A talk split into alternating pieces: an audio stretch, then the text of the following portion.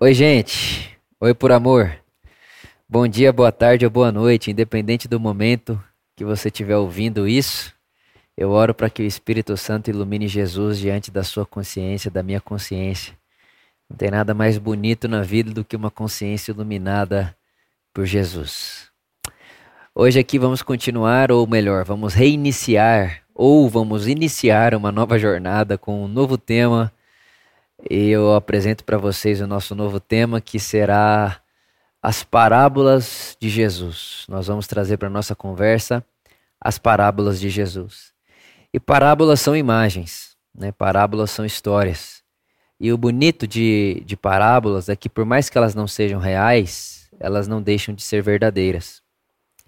Parábolas não são reais, mas são verdadeiras. Acontece. Então Jesus ele utiliza de parábolas por N motivos. E um deles é a cura. É, um deles é a terapia. Até porque vale contar para você que na antiguidade contar histórias era a maneira de se fazer terapia. Então Jesus ele vem de alguma forma curar a nossa imagem de Deus e a nossa autoimagem também nos contando parábolas. Então eu quero trazer para a gente, para nossa leitura, essa, esse contexto. Nós vamos ler as parábolas de Jesus, a fim de enxergar nas parábolas uma imagem correta sobre Deus e sobre nós mesmos. Porque você vai concordar comigo que a, a nossa autoimagem ela está completamente ligada à imagem que temos de Deus. E o contrário é verdadeiro. A imagem que temos de Deus, de alguma forma, interfere na nossa própria autoimagem. Então, um exemplo para você. Se eu tenho uma imagem de um Deus que é vingativo, automaticamente eu irei ser vingativo. Porque se o meu Deus é vingativo, eu tenho coragem de orar para que Deus faça vingança. Então, se eu tenho coragem de orar para que Deus faça vingança, na primeira oportunidade que eu tiver de ser vingativo, eu serei vingativo. Porque a minha autoimagem diz para mim que Deus é vingança e eu posso ser vingativo e tá tudo certo com isso. Então é um, é um fato que a nossa autoimagem, a nossa imagem de Deus, elas estão entrelaçadas. Uma pessoa que pensa e acredita que Deus é um juiz punidor, um juiz irado, ela vive com medo, porque ela vive como réu. Então, se Deus é um juiz irado, eu vou ser réu nesse tribunal. Então eu vivo com medo, eu vivo preocupado, eu vivo cheio de culpa.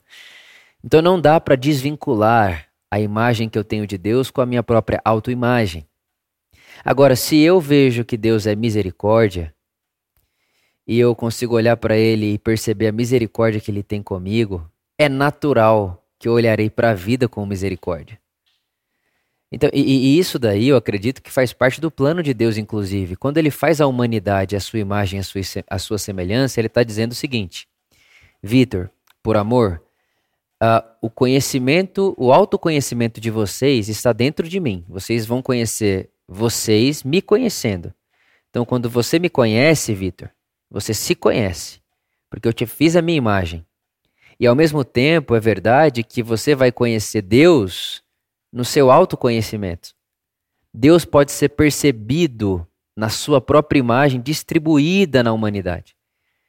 Então, o que eu estou querendo dizer para você é que, de alguma forma, de alguma maneira, autoimagem e imagem que temos de Deus.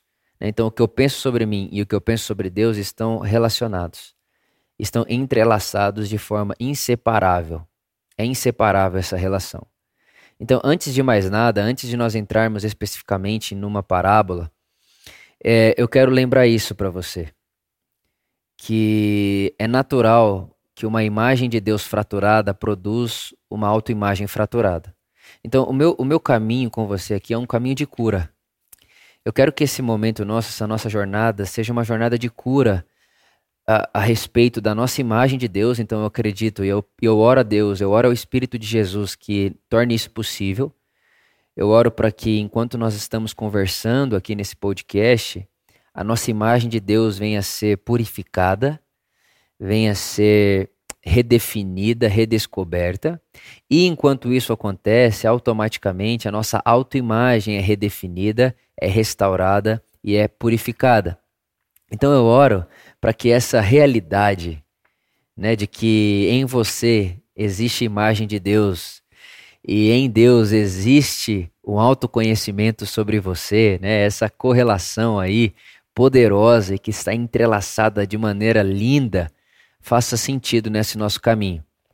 Então, nosso papel aqui, o meu papel como condutor dessa conversa, é levar você a refletir sobre Deus nas parábolas de Jesus e ao mesmo tempo refletir sobre você nas parábolas de Jesus. E você vai perceber que ah, o filho, o filho pródigo, por exemplo, ele só pensava que, que, que o pai, ele diz assim, né? Quando ele está arrependido, ele fala: Vou voltar para casa do meu pai e arrumar um lugar como empregado. Então isso diz muito sobre a autoimagem dele e diz muito sobre o que ele pensava do pai. Então, o meu pai é o empregador e eu ser no mínimo um escravo, no máximo um escravo, perdão. Então você percebe que na relação da imagem dele do pai está também a sua autoimagem interferindo ali. Então é impossível a gente desvincular autoimagem com imagem de Deus. Então nesse primeiro momento, nesse primeiro podcast, eu quero incentivar você a refletir sobre isso. Ah, quais são os pensamentos que você tem sobre Deus? Qual, qual é a imagem que vem na sua cabeça quando você pensa Deus? Quem é Deus para você? Como você chama esse Deus? Porque Deus é um conceito, Deus não é um nome. Né? Deus é um conceito. É um conceito de algo que transcende. Tá bom, ok. Tá, quem é esse Deus aí para você? Qual é o nome dele? Nós que somos cristãos, o Deus, que é um conceito dentro da religião e da filosofia, para nós ele tem nome na história. O nome de Deus na história é Jesus, o Jesus de Nazaré, o Cristo. Então, como que nós podemos redefinir a imagem de Deus de uma forma que essa imagem de Deus também reproduza em nós um autoconhecimento? Ou o contrário também é verdadeiro. Como eu posso me conhecer? Como eu posso utilizar de um autoconhecimento que esse autoconhecimento facilite a minha percepção de Deus? Os monges, inclusive, faço aqui uma citação de Anselm Green, que é um dos caras que mais tem me abençoado nesse tempo, que eu vou trazer ele muito aqui para nossa conversa. É, ele vai dizer que é impossível conhecer a Deus sem autoconhecimento. Então ele vai dizer que o melhor caminho para se conhecer Deus é um caminho interior, é o caminho de se autoconhecer. Então, dentro dessa reflexão aqui, fica aí essa introdução para essa nossa nova jornada, para esse novo, nosso novo caminho. Que o Espírito Santo nos leve e que Jesus seja visto, e não só visto, mas encarnado em mim, em você de forma ainda maior, com glória ainda maior. Tá bom? Um beijo profundo no seu coração e até o nosso próximo encontro.